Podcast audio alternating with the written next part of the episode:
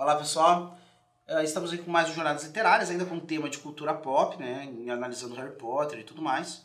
Vamos falar hoje sobre a questão desse cosmo, desse macrocosmo, ou seja, né, dessa estrutura. Quando eu falo em macrocosmo, o que, que eu estou falando? Eu estou falando numa estrutura integral, ou seja, elementos simbólicos, eu vou definir assim, o Mário talvez me ajude aqui também a. Mas tu tem uma série de símbolos que juntos formam mais ou menos se aproximam da totalidade da realidade através desses símbolos Sim. naquela realidade particular. É, é, é onde eles se movimentam, né? E em torno deles existe essa ordem, né? Uh, esse, o macrocosmo, o cosmo é isso, né? Uma ordenação de alguma coisa, né? Sim. No caso, a gente usa mais para o universo, como todo, toda a ordenação do universo.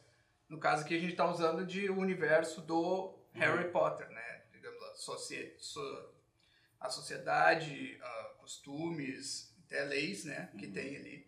Né? Mas nesse sentido, e, e, e, até o jogo de símbolos, né? Que eles usam ali para se entender também enquanto bruxos e coisa assim, né? Uhum. Mas... Bom, então, para eu tinha sugerido para o Mário, né? E é o que faria agora mesmo. É começar falando acerca das casas de Hogwarts. Para mim, é, e eu até comentávamos antes, é, fica um pouco no lusco-fusco, eu acho até que seria exceder a, a qualidade criativa da Rowling, é, falar de como o mundo bruxo se organiza em todas as, as totalidades, né? em todos os países, locais assim por diante. Uhum. Por exemplo, no forma de governo que a gente tem ali, uh, dentro do mundo de Harry Potter, é muito semelhante ao modelo inglês. Com uma curiosidade, eu tenho um ministro da magia, mas não existe um outro chefe de Estado. Uhum. Ele é ministro de quem? Para quem está chegando aqui que não entende tanto assim de política, estrutura de Estado, é que assim, se nós temos uma mesma pessoa que representa o Estado né, e o governo, é, isso é muito mais próximo de um presidente. Uhum. Certo? Então, ministro, geralmente eu falo em primeiro-ministro, quando eu tenho um cara que representa o Estado, ou seja, aquilo lá que está sempre lá, que nunca muda, né, que é a mesma coisa sempre, certo? eu tenho um chefe de Estado, que pode ser um presidente ou pode ser um rei, e eu tenho um cara que né, organiza as coisas do governo, ou seja, o cara que governa, né, o chefe de governo. Esse aí vai ser o primeiro-ministro, ou ministro ou chanceler. Então eu tenho um ministro da magia, mas não tenho um chefe de Estado. É. A gente estava até conjecturando, Rowling nunca falou nada disso e tudo mais, mas dá até margem para pensar que talvez o, o, o, o monarca britânico seja o chefe de Estado do mundo bruxo também. Ah, o Ministério da Magia pertenceria ao, ao governo inglês. Né? Exato. Né? Ele seria ao, o Ministério ao Estado inglês no final das contas. Estado inglês. Exato. É. E o tem a cena aqui, não lembro qual livro é, quinto ou sexto ali que o primeiro-ministro conversa com o ministro da Magia, né? Exato. O outro ministro, o primeiro capítulo do sexto livro. É isso. E aí Exato. Talvez ali fosse uma conversa de, de chefe subordinado, então de alguma, alguma forma, eu nem me lembro como é que é a conversa, então não vou não não vou poder dizer assim se, se existe, se dá para perceber uma relação entre subordinado não, e é. subordinante, é. alguma coisa assim. Eu, eu, eu li mais de uma vez esse capítulo e a relação é de uma comunicação. Né? O cara é eleito primeiro-ministro, aí alguém surge ah, é. para ele para comunicar que existe que existe o Ministério da existe o Ministério, existe o mundo bruxo e existe o Ministério da Magia. Não entrando em muito detalhe, né, pelo que deu a entender, mas eu acho que é isso que falam para ele. Tem um mundo bruxo, ou seja, tem pessoas que nascem com poderes, eles estão organizados em sociedade e a sociedade tem uma forma de governo. E, gente, forma de governo não existe em forma de Estado, tá? Isso é uma coisa que não existe uma sem a outra. É para dizer qual é a diferença entre Estado e governo, né? O Estado é o carro, o governo é o motorista do carro. Uhum. Certo? Dá para dizer assim. Então, assim, eu não posso ter um motorista se eu não tenho um carro. É uma estrutura permanente. Uma estrutura né? permanente. O carro pode ter vários donos, mas fica ali sem a mesma coisa. Sim. Né? O que se alterna são os donos ou os motoristas. Pode mudar também algumas funcionalidades do carro, mas a estrutura geral dele tu não pode mudar. Né? Exatamente. Então, quer dizer, é, nós temos esse quadro assim. Então, ele vai comunicar que estão organizados ali num estado, num governo, tem um ministro da magia. Quem leu os livros com mais, mais vezes ou que guardou muito bem esse vai, vai lembrar que a conversa é essa. Só que tem toda vez que dá um perrengue no mundo bruxo, que pode ter um reflexo no mundo né, das pessoas não bruxas, né, os trouxas, Ele vai lá e avisa, olha, temos um criminoso, que nem teve na casa do Sirius Black. Fugiu, perigoso. Ele vai fazendo um histórico. Esse primeiro capítulo é bem interessante, né, para quem já leu a, para quem já leu Harry Potter, já chegou nesse livro. Ou quem sabe não se importa com spoiler também, quer ir lá e, ah, interessado por Harry Potter, ou achei isso interessante, vai direto. Esse é o primeiro capítulo do sexto livro. E aí, ele vai dando um histórico de todas as vezes que o comunicaram né, de coisas que estavam acontecendo no mundo bruxo. E é interessante porque o primeiro-ministro ele fica assim meio confuso, né? Primeiro tinha o Sirius Black, o cara era o cão chupando manga, aí depois descobriram que o cara é inocente, mas o cara morreu, aí uhum. apareceu um outro que é pior que esse, aí fica meio confuso na hora. Uhum. Né? Então, não é uma conversa de subordinados, é uma conversa entre pares, uhum. a impressão que dá, o que para mim parece natural. Seria curioso essa conversa, se essa conversa se desse entre o ministro da magia e o rei. Imagina que o ministro da magia entrou para falar com a rainha Elizabeth. E aí seria interessante ver como aconteceria essa conversa. Aí sim. Sim. Mas faz sentido. Eles estão em paridade. São dois chefes de governo né, de um mesmo estado. É, o que acontece é que falam que no mundo bruxo não existe aristocracia. Uhum. Então isso é que eu achei interessante. Então parece que se vende para nós que o mundo bruxo é uma república. Sim. Mas quem é que é o presidente dessa república? É, realmente, eu, eu acredito que aí tem até, tem até ocorrido um, uma falha de, de, de construção da narrativa, né? Falta de cuidado. Falta de cuidado, ou a própria Rowling não entendia direito como funcionava o governo, simplesmente se construiu é, daquele jeito. Não é? eu, eu, a que ela está propondo uma república forma do Cromwell, né? Em que sentido? É, é, assim, porque, também contextualizando, a Inglaterra não foi sempre uma monarquia, né? A Inglaterra teve um período, um hiato, se eu não me engano, de 1642 até mil, 1680 alguma coisa, pode ser talvez?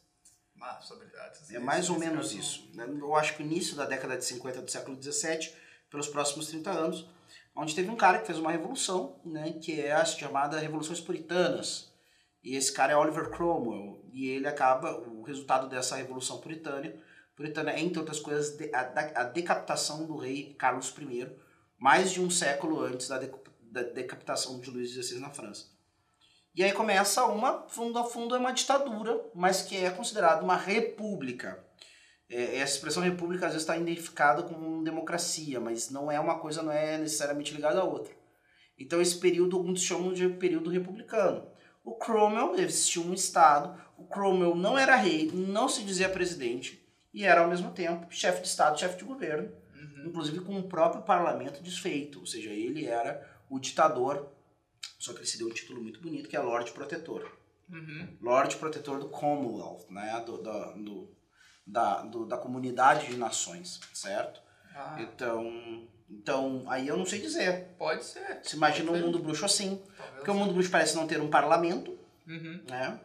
Ele tem um negócio que é chamado Visitgamot, né? que é o antigo, é semelhante ao antigo conselho que havia no período anglo-saxônico, né? Wittenegamot, né? E agora tem o, o, esse faz o paralelo, né?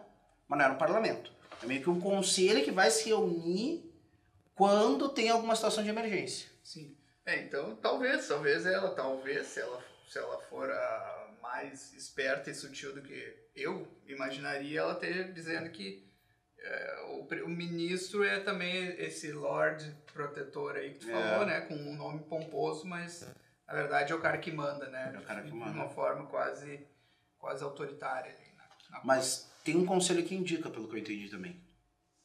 O primeiro o, o ministro, da magia, é. Porque ela fala, ela não dá a entender de maneira clara, na minha opinião. Não sei, tem material extra de, dela, né? Ela fala, inclusive, desse. Se eu não me engano, tá, pessoal? Isso é um nome difícil que eu li poucas vezes. Mas eu acho que é isso, Wisegamoto. Né? É para ser um conselho, e eu acho que é esses caras que dizem que vai ser o próximo primeiro-ministro. Porque até o pessoal fala, o Dumbledore, ah, o Dumbledore várias vezes né, foi indicado, quiseram que ele fosse primeiro-ministro. Quem é que quer que ele seja primeiro-ministro? Uhum. Essa é a pergunta. Sim, sim. Quem é que quer? Quem é esses que querem? Que podem querer e que fazem o cara ser o é, ministro então, da magia. Sim, ó, em, em, em, resumo, ou, ou houve um, uma falha na narrativa, uma falha descritiva ali de como funciona, ou ela de, por, de propósito deixou né, aberta a, interpre a interpretações ali e talvez tentando dar alguma, alguma, alguma dica ali, né? É, mas deixando a maior parte no ar, né? Então acho que isso acaba denotando um, uma limitação na capacidade criativa da Rowling? É, eu acredito que sim. Para mim parece um pouco isso, né? Que ela não, não quis, uh, talvez, se, se comprometer muito em criar uhum. alguma coisa que não faria sentido, que depois iam criticar ela, então, né? E daí provavelmente ela não tem muito interesse em política, né? Então, aí é que está o ponto. Será que isso é uma falha ou será que isso é só um elemento... Por exemplo, fazendo as devidas proporções, tá, pessoal? Porque ninguém está comparando uma coisa com a outra, porque, pelo menos eu, acho que podemos dizer assim, Senhor dos Anéis é alta, é alta literatura. Para mim, Senhor dos Anéis é alta literatura. Sim. Enquanto Harry Potter, uma boa literatura de entretenimento. Uhum. Mas em Senhor dos Anéis, Tolkien não se aprofunda muito em sistemas de governo, governança, é quem é vassalo de quem. Aí você tem o príncipe de Dol Amroth, que em tese é vassalo do, do, do, de Gondor. Uhum. Mas como é que funciona essa vassalagem? Quem é que cobra impostos? Quem é que governa as cidades? Existe um conselho do rei, uhum. ele limita a ação do rei, não limita. Isso, inclusive, o Martin, é do autor de As Crônicas de Gelo e Fogo, que para mim vai terminar mal essa história, vai, vai amarrar mal, porque ficou muito verborrágico esse livro. Uhum. É, ele criticou o Tolkien. Por isso? Ele, por isso. Uhum. Ele, ele, em tese, colocou a obra do Tolkien como, isso como uma falha. Ele deveria ter se gastado mais falando de detalhes políticos do mundo dele. Bom, é a opinião dele, né? Concorda com isso, Mário? Não. Também não. não, não. Eu também não. Eu acho que não é do, do, do tiro brilhantismo nem objetivo e da ele obra. tem bastante conteúdo extra que Uhum. o Tolkien que dá extensas explicações genealógicas e, e, e, um monte de coisa e questão da língua e tudo. Mesmo assim, não, não que eu, que eu me lembro não, não faz uma descrição de governo e tal, mas acho que realmente o Tolkien teve a sacada de que o público dele não não estava tão interessado nisso. Né? Se estivesse interessado em política uh, no sentido que nós modernos estamos, eles estariam lendo uma ficção, né, que não fosse media, medievalista, livro, né? Eu acredito que ele tenha ido por essa, por essa intuição e provavelmente ele também não gostasse muito de, de política, não tem essa informação, né? Então, se a pessoa não gosta muito, ela vai botar ali, né, aqueles elementos mínimos que, que tem que ter para fazer, para ser verossímil a história e, e deixar o resto subentendido, né? Para quem, quis, quem queira né, imaginar na sua própria cabeça como funcionaria, né? Uhum. Mas é isso, né? Acho que a gente pode entrar então ali na questão de Hogwarts que a gente estava falando, né? Sobre as... A gente ia falar ali das casas e tudo, sobre seu... Uhum. um microcosmo ou um macrocosmo, né? Uhum. Até acredito que dê para chamar de macrocosmo porque é onde os personagens se movimentam, né? Sim. Normalmente o microcosmo fica como um termo que significa o mundo interno da pessoa, né? O mundo interior. Se é microcosmo, poderia falar de microcosmo de Harry Potter, de Hermione Granger, de, de um isso, personagem, né? Isso, é, poderia falar nesse sentido. Uhum. Né? Então, aí, como é que tu iria é, entrar nessa questão aí das, das casas e de como funciona Hogwarts, né? Que, então, que como tu tá dizendo, né, é os... É, se tu quer entender como funciona o mundo onde Harry Potter atua, uhum. ou Harry Potter, o personagem, uhum, personagem. Uhum. É, tu vai entender muito mais a partir de Hogwarts do que, né, do que a, a, a Ministério da Magia, não sei o que, que são coisas bem, ficam Exato. bem vagas assim, né?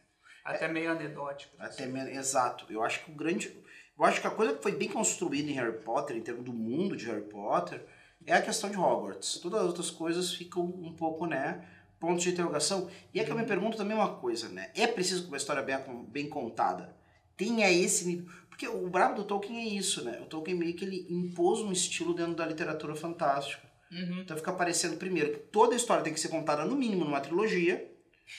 e outra, primeiro que o livro do Senhor dos Anéis não é uma trilogia, tá? Ele é um único volume que por questões práticas precisou ser editado em três partes. Né? Isso é primeiro que eu tenho que ficar claro.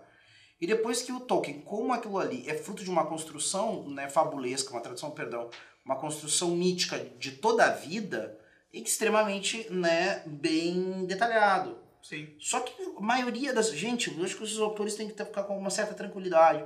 Primeiro, você precisa ser alguém que dá conta desse tour de force, né? Desse grande esforço, né? De fazer uma obra desse tamanho. Segundo, você tem que ter as virtudes e a vivência necessária. Cara, o Tolkien é um eleito da providência, bicho. Não é, não é, não é assim. Então, assim, eu acho que cobrar isso dos autores de, de literatura fantástica ou de qualquer literatura, que eles façam um outro mundo em cima das suas obras, eu acho no mínimo injusto, né? Então, assim, para mim a Rowling não peca por não ah, dar o detalhe, o detalhe, o detalhe. Até podia deixar menos detalhe, podia ter terminado sete livros nunca mais escrever sobre Harry Potter, que tava bem bom, mas tudo bem. Ah, é, os detalhes estão matando um pouco. Né? Exatamente, né? exatamente. Já tá demais, até, mas aí daí parece que é coisa que ela, né, acordou naquele dia e teve uma sacada uhum. ali. Ó, descobri mais um detalhe aí, ó, de, da, da, da, da história do Harry Potter. E é geralmente uma coisa desnecessária, só uma uma anedota mesmo. É, ou às vezes até coisas que podem ter passado pela imaginação dela e que necessariamente não, não, não caiu bem. São histórias quase. Sim. São ideias quase foram descartadas e aí aparecem de novo. Bom, Isso. então, mas para mim o ponto, o cerne, e eu vou falar um pouco da minha experiência nisso, que é a seguinte. Eu fui pego, fui fisgado para coisa de Harry Potter num determinado momento, que não foi nem virando livro. Foi vendo o VHS do primeiro filme, né, que é a Pedra Filosofal. E vendo esse VHS, o momento que me fisgou foi no momento que a McGonagall explica né, as, a, a, o sistema das casas. Aham. Tá? Foi, a, é, foi ali que, para mim, eu, perce, eu, eu quis e de alguma forma eu pressenti que Harry Potter tinha mais a oferecer do que mero, né, mais uma historinha aí, tá? Por quê? Porque parece que com aquilo ali, a Rowling meio que organiza um sistema próprio de temperamentos. Uhum. Que não é o, o, clássico que a gente conhece, mas ela propõe ali uma visão né, de ser humano, e eu acho que, pegando aquilo que nós tínhamos falado sobre a alquimia, uhum. também uma proposição iniciática, de alguma forma. Ou seja, né, uma via, um ponto de partida para um caminho de progressão, né, de melhoria, de, né, de tudo mais. Uhum.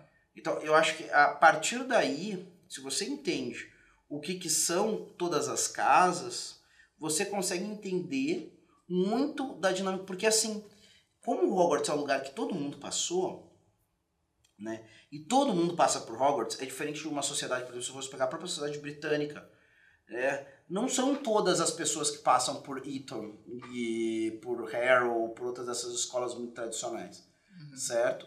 Agora, todas as escolas, aí você vê esse impacto, pequenas comunidades, que tem uma ou mais escolas tradicionais, isso acaba imprimindo nas pessoas uma maneira de ser Sim. que elas carregam sempre, né?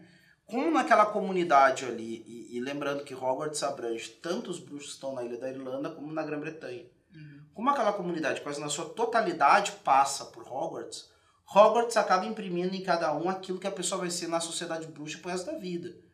Então, existe um fenômeno parecido na Grã-Bretanha que eles falam que é o Thai Club. O que é o Thai Club? É você, muitas vezes, querer ir para alguns lugares até pela primeira vez com a gravata né, da escola ao qual você pertenceu. Se é uma escola mais ou menos de relevância. Por quê? Uhum. Porque quando vem a tua gravata, ah, tu é um Heronium, tu é um Etonium, tu é, tu é dos meus.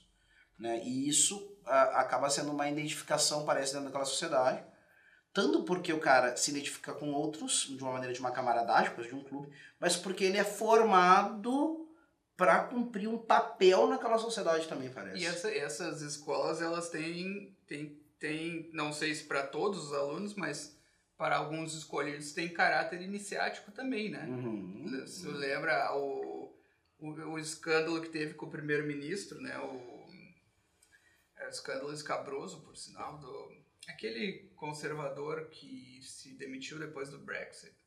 Ah, o. Cameron, né? David, David, é David Cameron, né? David Cameron. Eu sempre confundo com o diretor de Titanic. Que descobriram James que ele, que ele tinha feito um esquema escabroso lá com a cabeça do porco, né? Porque era, um, era tipo um ritual é, Dito. Dito. Olha só. É. era, era Eton, era na universidade, era mas, mas olha, é um eu acho que era Eton. Né? Mas, mas também seria mais ou menos válido para aquilo que a gente está falando. Né? Então tem essa questão iniciática aí também, e das pessoas que se reconhecem, como tu estava falando. Uhum. Né? E que compõe também segredos, por exemplo, não é todo mundo que sabe onde é que fica a sala comunal de cada um. Sim. Né? Um dos poucos, acho que o único personagem que sabia onde estava a sala comunal de todas as escolas, menos uma, e isso é interessante, certo? Era o Harry. O Harry sabia onde estava. Uhum. Ele terminou a história sabendo onde estava a da Corvinal e entrou no salão comunal da Corvinal. Uhum. Ele entra no salão comunal da Sonserina. Sim. Ele só não entra na Lufa-Lufa. Verdade. Né? Eu não, não me lembro se ele sabia onde era, né? É interessante, eles, os salões, eles são... Dois são aéreos, né? Uhum. São... Que seriam dos elementos quentes, né? Fogo e ar. Exato. Que é da Corvinal e do... Da Grifinória. Da Grifinória. E os uhum. outros dois são subterrâneos ou uhum. quase isso, né? Que Exato. O da Sonserina é subterrâneo, né? O, do, o da, o da Lufa-Lufa eu não, não me lembro agora.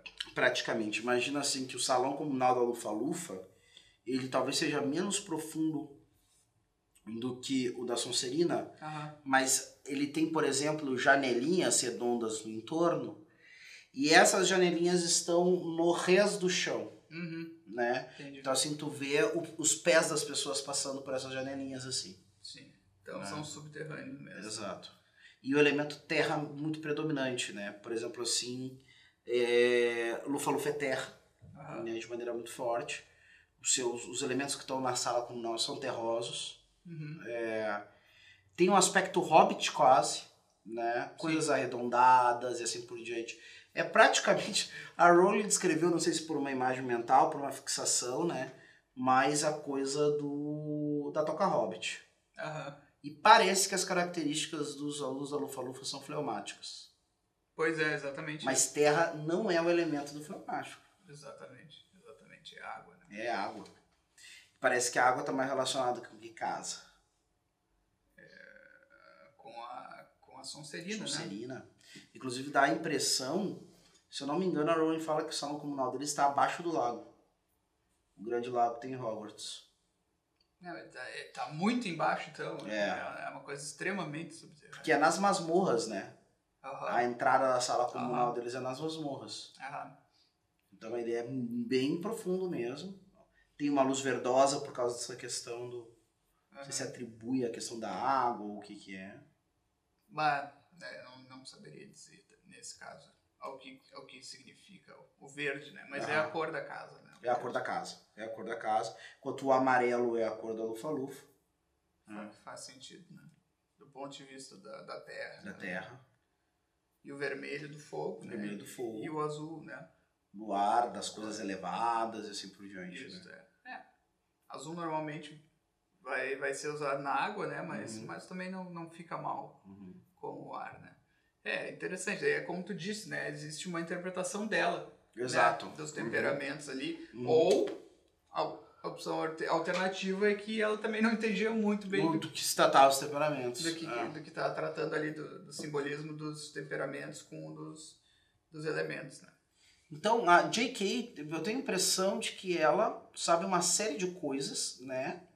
Uh, só que eu me pergunto sinceramente o quanto ela, ela aprofundou ou o quanto ela consegue unificar né, num aparato filosófico aquilo que ela colocou na obra. Porque ela tem umas intuições muito boas, uhum. mas aí tu vai ver que ah, tem as opiniões que ela expressa, volta e meia, a maneira como ela lidar com as coisas. Uhum. Teve agora essa questão que teve da, da, da, da, da moça acusada de, trans, de transfobia e que ela foi defender. E, mas eu me perguntei assim, será que ela realmente acreditava que ela ia se colocar ao lado daquela pessoa ali e o pessoal ia tá, tá tudo bem, tudo legal?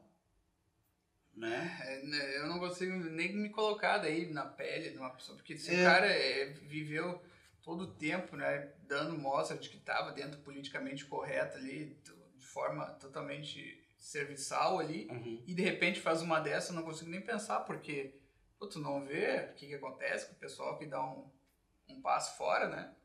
Sei lá, não Exatamente. sei como é que funciona a mente dele. Mas aí tu falou que ela não talvez ela não entenda muito bem, ou talvez ela não tenha uma teoria unificada. Eu acho que é um pouco é isso, né? Que ela ela vive num momento em que aquele, aquele mundo simbólico ali que ela está expressando já não existe mais, né, uhum. na prática, porque uma, uma época existiu, Sim. de alguma forma, né, até a cristandade ali, o começo da, da renascença, um pouco mais até. Uh, e aí como ela vive num mundo que é que tem toda uma outra física, toda uma, todas as outras teorias e, e cosmovisões, talvez ela não saiba encaixar bem, ela tente fazer um, um ajuste aqui, ah, é só um brinquedo para ela, entende? Sim, sim. Então, então eu faço aqui uma visão minha aqui, eu coloco, né, um pouco ali, então não fica, não vai bater 100% com o que a gente conhece da, da doutrina tradicional. Sim. Entendeu? Sim. Não, acho bem, bem, bem, acho bem, acho esse o caminho bem mais provável. É, né? Foi o que me ocorreu, mas então, é, é isso. E, e aí, como a gente estava falando ali, a questão do macrocosmo, né? Por que, que é um macrocosmo, né? Se for ver de, de, de forma simbólica, tudo que tem os quatro elementos, de alguma forma, é um macrocosmo, né? Mesmo que seja um macrocosmo dentro de um outro macrocosmo maior, como é o caso de Hogwarts, né? Uh, mas ele simboliza o macrocosmo, né? Então o número 4 geralmente ele simboliza essa é, a estrutura material do mundo, né? Então tu vai ver ali quatro estações, né? Então é todo um ciclo ali que tem do, que completa o, o mundo, digamos assim, né? Quatro estações e, tem outras coisas, aí quatro partes do dia? Exato. né? Entendeu? Forma todo esse, esse macrocosmo aí. Então sempre tem o quatro. No simbolismo ele, sim, ele simboliza esse todo, né? Uma espécie de todo, geralmente mais tendente para o lado material da coisa. É, e aí, talvez a gente pudesse falar também um pouco desse papéis humanos dentro da história a partir dessa, dessas casas, né? Que é a ideia de que, me parece, de maneira meio superficial, né? Aqueles que são os destacadamente né, uh, operativos, né? Ativos, uhum. são os coléricos da equipe, né? Que são o, o pessoal da Grifinória, uhum. certo? É o pessoal da vanguarda, é o pessoal que vai lá na frente e tudo mais. Uhum. Você tem, em algum grau, seu oposto, né, de alguma forma, mas ou a sua contraparte, que é a Corvinal, uhum. que é aqueles que, em vez de primeiramente né, agirem, serão aqueles que por instinto pensarão a situação. Uhum. É, então eu tenho e ambos estão na mesma realidade, né, onde habitam mais ou menos na mesma estrutura, né, nas torres, certo? São aqueles que estão na parte elevada. Você tem aqueles outros que são os que não agem né, de maneira tão rápida, certo? Uhum. Mas por motivações diferentes. Né? Parece que é, um é a, a Lufa-Lufa, que ela parece por instinto desapegada do anseio de glória. Uhum. Né? Ou seja, é, é, são, são pessoas que têm a tendência a serem esforçadas, mas não são propriamente os líderes e tudo mais mas tem um esforço concreto, né? É, querem muito dar a sua contribuição, fazer a sua parte, mas, uh, via de regra, não são aqueles que ambicionam a liderança, certo? Uhum. E valorizam outras coisas, né? Você tem um pouco esse, esse até a própria origem da casa, né? Você vai lá pegar Grifinória, os corajosos, né? A Rowena Ravenclaw, os, os mais inteligentes. Uhum. E a Lufa-Lufa parece que fica com aqueles, a, a, a, a, a Helga vai pegar, a, aceitar todos, né? Aceitaria todos sem distinção, né? Uhum. Quem tiver qualidades para aprender, eu vou ensinar e acabou. Ou seja, é uma coisa assim de, de, parece que eu não tenho a característica é não ter característica a não ser a ideia de que dá a impressão que a grande característica do Lufano é a gratidão. Uhum. Me aceitaram uhum. aqui e eu vou fazer o meu melhor para dar conta né, de ser digno dessa, dessa, aceita, dessa aceitação. Ah. Né? Parece que é diferente um pouco porque todos os outros têm essas características que, em tese, fazem ele um digno, um digno membro da casa dele. Sim. E o Sonserina é o sujeito astuto né, e ambicioso, o que necessariamente não quer dizer algo mal, uhum. mas que parece que muitas vezes tende ao mal. Sim. É. Que são as, parece que Grifinória e Corvinal são as mais fáceis de entender qual é que é a deles. Agora, Lufa-Lufa né, e Sonserina são as mais complicadas. Porque eu posso muito confundir o Lufano com um covarde preguiçoso uhum. e, o, e, o, e o Sonserino com uma coisa do malvado, né? Ou do espertalhão que quer sempre tirar vantagem. Tem uma fome de poder também. Exato. É, é que o pessoal que faz piada aí, né, com, com essas coisas do Harry Potter, com temas do Harry Potter, geralmente faz é, piada com isso, né? Que não, parece que a casa do, da Sonserina é a casa dos malvados uhum. e tal. E, uh, né, ao mesmo tempo, a, a história tenta deixar claro que não é isso, uhum. que não é necessariamente isso, né? Mas todas as pessoas do mal saem de lá e todos os caras que a gente tem acesso na história de lá pra, parece que são maus, né? Uhum. No caso do Snape, ele só é revelado no último dos últimos instantes que ele não era mal. Se bem uhum. que ele, né? Ainda não é um sujeito fácil. Exatamente, é, exatamente. Enfim, então tem essa questão. E daí, como estava falando, que é, as casas inferiores são mais passivas, de certa forma, mas essa... São casas inferiores, isso é interessante colocar. Sim. A própria estrutura do castelo propõe essas casas como casas... Sim, sim, sim é, não sei se a gente pode chamar de inferiores ou a gente poderia fazer uma, um, uma, um extrapolar e pensar casas de base. Pode ser, pode ser isso assim. Com se a gente pensasse em Hogwarts como uma pessoa. Sim, sim, que é bem possível. Né? E não como um lugar, mas como alguém. Uhum. É, eles seriam os, vamos dizer assim, a, as pernas né, da, da pessoa. Né? Então, aquilo que toca o chão. É, pensar que primeiro o cara teria que passar por esse caminho da lufa-lufa da Sonserina uhum. para depois chegar a acender aquilo que faz um Grifinório um Corvinal. Que no fundo, no fundo, no, tu nunca poderia deixar isso por completo. Daí tu tá enxergando como uma evolução. É, na verdade, é que na verdade, a impressão que dá assim, ó, o cara daquela, daquele mundo, que é um cara bem. Um cara. Um, um que os gregos chamariam de Spoldaios, uhum. um homem maduro, um homem, né? Uhum. É, bem elencado. Uhum. Assim como se comenta sobre a teoria dos temperamentos, e eu acho que qualquer caracteriologia da personalidade vai ter essa característica, o cara tem que ser um equilíbrio Sim. dessas distintas características. Te entendi. Ou seja, eu não posso. O, o, o, cara que for um grifinório rasgado vai ser um incompleto. O cara que for um. Uhum. qualquer casa, assim, né, sem, sem o tempero das outras, vai ser um cara incompleto. Não, certamente, né?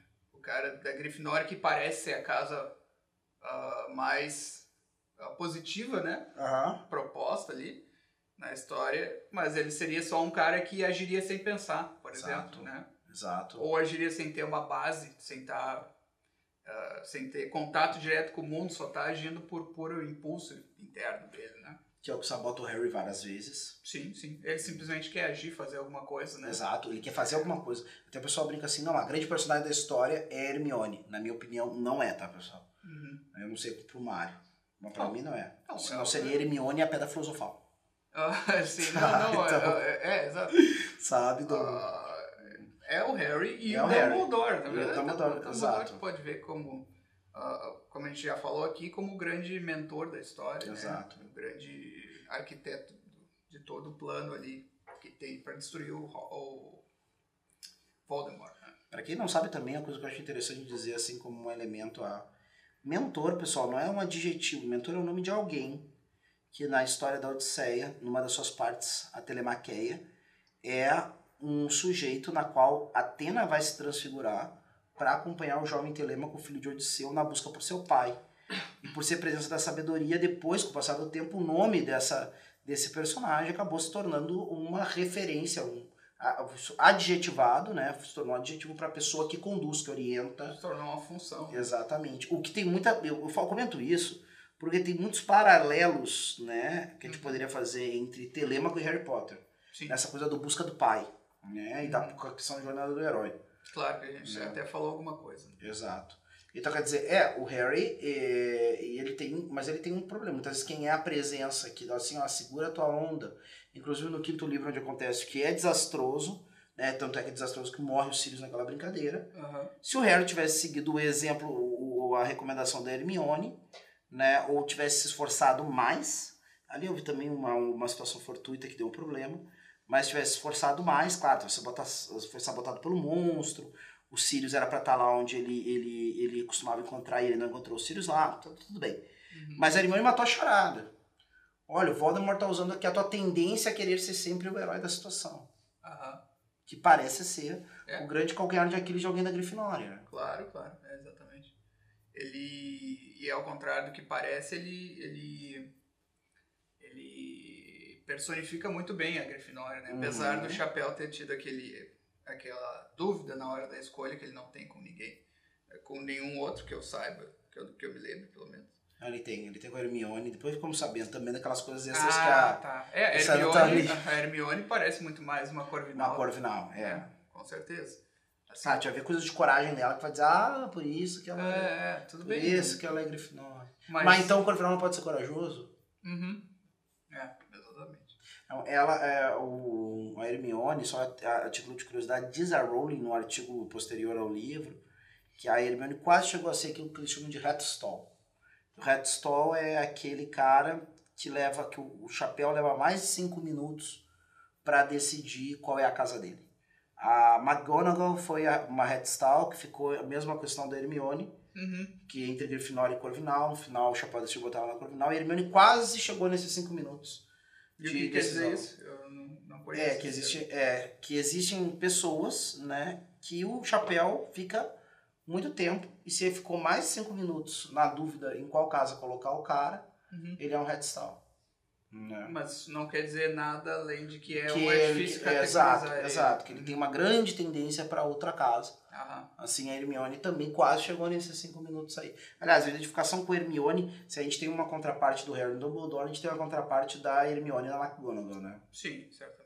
E o, o, o, o Rony fica ali por não, o Ronnie é uma incógnita, né? Ronnie é... Como eu, no, outro, no outro episódio, inclusive, eu achei difícil de categorizar ele dentro de um, um arquétipo, né? Daqueles que a gente estava fazendo análise ali. Ele é o típico cara pra estar junto. É, é. Ele nunca é o cara que vai estar sozinho. Ele é o sidekick, né? É, o sidekick, exatamente, é o, né? O companheiro de viagem, ele é quase como um escudeiro do Harry, né? Um, um arquétipo, um personagem muito melhor trabalhado, mas que tá nessa linha aí é o, o Sam, né? Sim, sim, é. Exatamente.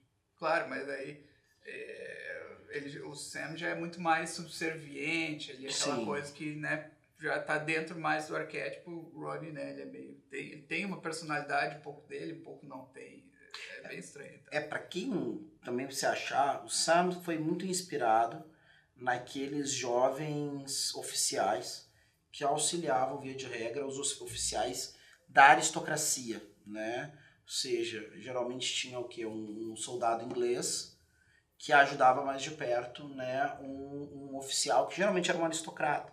E geralmente era um desses rapazes do interior. Né? Uhum. Então, e o, o Tolkien vai dizer assim que muitas vezes era esse guri do campo, simples, determinado, que com amor né, e devoção ia servir a Deus, a pátria e o rei, que acabavam sustentando esses oficiais uhum. né, nos piores momentos. Se alguém quer um exemplo disso, né, com uma boa alocação histórica, segunda temporada de Dalton Abbey, né, vai falar bem dessa relação aí, uhum. entre dois personagens ali. É, então ainda nessa, nessa ideia de, de personagens que não cabem bem na casa, para não ficar só nos principais ali, um que para mim uh, é um pouco um, um mistério que está fazendo aquela casa é o próprio Cedrico, né?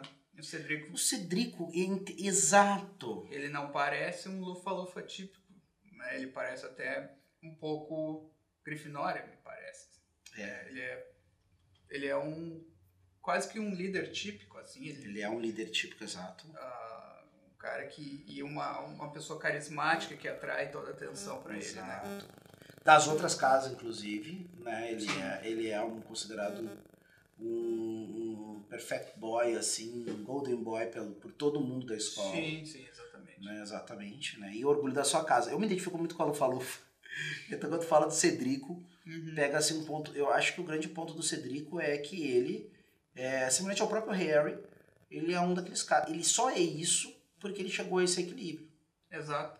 Mas, por exemplo, quando ele se Tanto depara... que ele foi escolhido pelo, pelo Cálice. Pelo né? Cálice. Por causa é... das qualidades dele. Né? Exato. Que eram tanto é que ele, mas ele vai mostrar o que, que é essa lufa-lufa, eu acho que é no momento final, uhum. que é quando ele compartilha né, é, ah, a, a, taça junto com o Harry, né, na verdade. Mais do que isso, né, eu acho que ele aceita compartilhar, né. Uhum. Porque na verdade quem chegou na taça mesmo foi o Harry, né. Uhum. Mas ele aceita compartilhar aquilo. Então, essa coisa assim de que é, você, eu acho que uma coisa que pega o Lufano, por exemplo, é essa paz em cumprir o seu lugar no contexto da história. É, não, é, é, interessante isso que tu falou. Ele realmente parece que ele tem a humildade de aceitar é. que ele perdeu, mas que está aceitando também a, e acaba uhum. aceitando ao mesmo tempo a, a, qual seria a qualidade do Harry ali naquela hora, uma é, sei lá, um, uma magnanimidade. Magnanimidade. Magnanimidade, que eu acho que isso é interessante, porque aí se encontram duas características rasgadas das duas casas. Uhum. O Grifinória é magnânimo, Uhum. Porque geralmente ele é um cara que tem qualidades e talentos em, em, em grande, em grande quantidade. Uma, a magnanimidade, pessoal, para quem não sabe, é a virtude daqueles que são né, bem nascidos, né?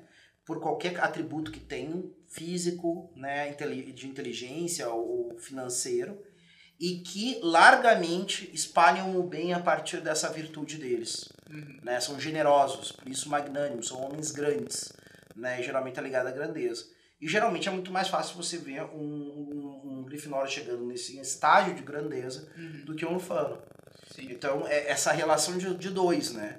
Ele magnânimo e a outra qualidade rasgada da casa, que é a humildade, né? Que Sim. é essa persistência do, do, do burro que segue sempre em frente. Uhum. Né? Apesar dos pesares, está sempre assim. É, não, é bastante interessante essa cena, porque exatamente o Cedrico, então, dentro dessa nossa análise aí de que ele, ele é um.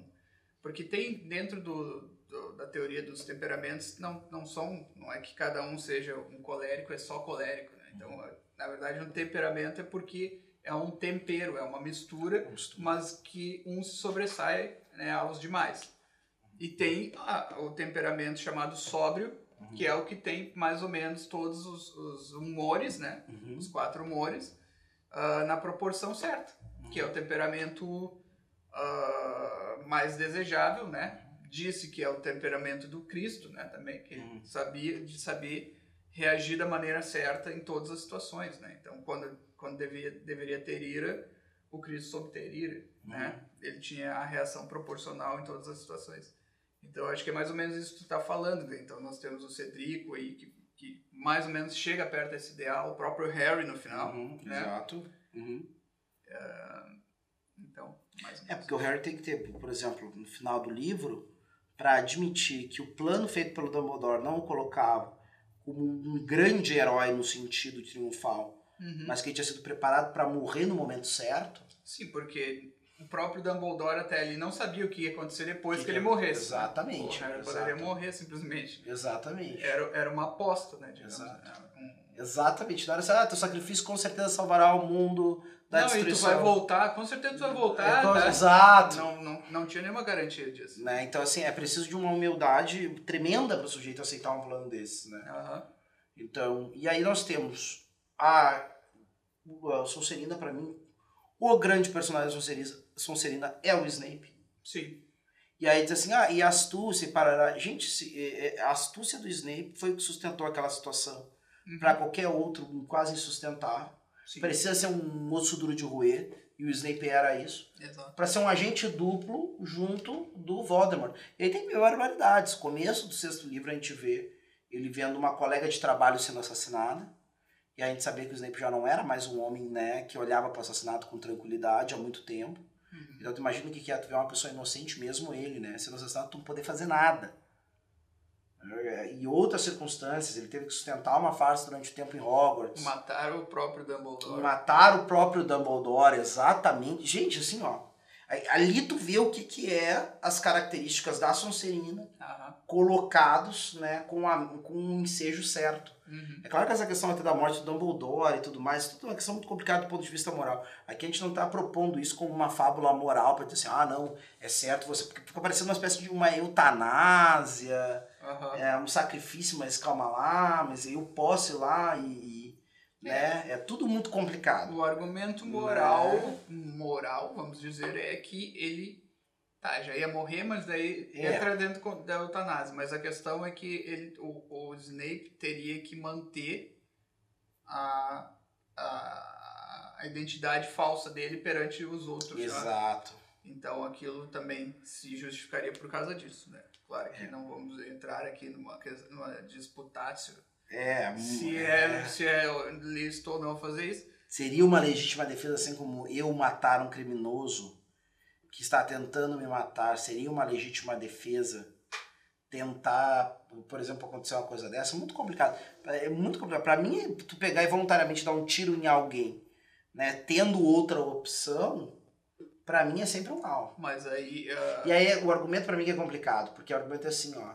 Ah, faça isso para que o Draco não se corrompa me matando. Uhum. De fato, o Draco seria corrupção, porque o Draco não tá sabendo de nada daquilo. Ah. O Draco realmente teria que ter um ímpeto assassino para fazer aquilo ali. Sim. Mas complicado, complicadíssimo. Não, mas, mas aí o que a gente quer provar é que justamente é o Snape que é tá nessa situação. É o osso duro, é o cara que botou a astúcia, é essa capacidade, exatamente essa frieza quase praticamente poderia falar. Isso, não, extrema. A, a maleabilidade da água, né? Uhum. E aí é, a gente poderia dizer que uma compreensão clássica, Sonserina seria o, o quê? Uh, como assim numa compreensão? É, no, falando de um temperamento. Não, é, para mim, claramente ele seria o temperamento melancólico. Melancólico, né? Melancólico, né? Exatamente. Uh, tanto que a gente falou que eles são saturninos, né?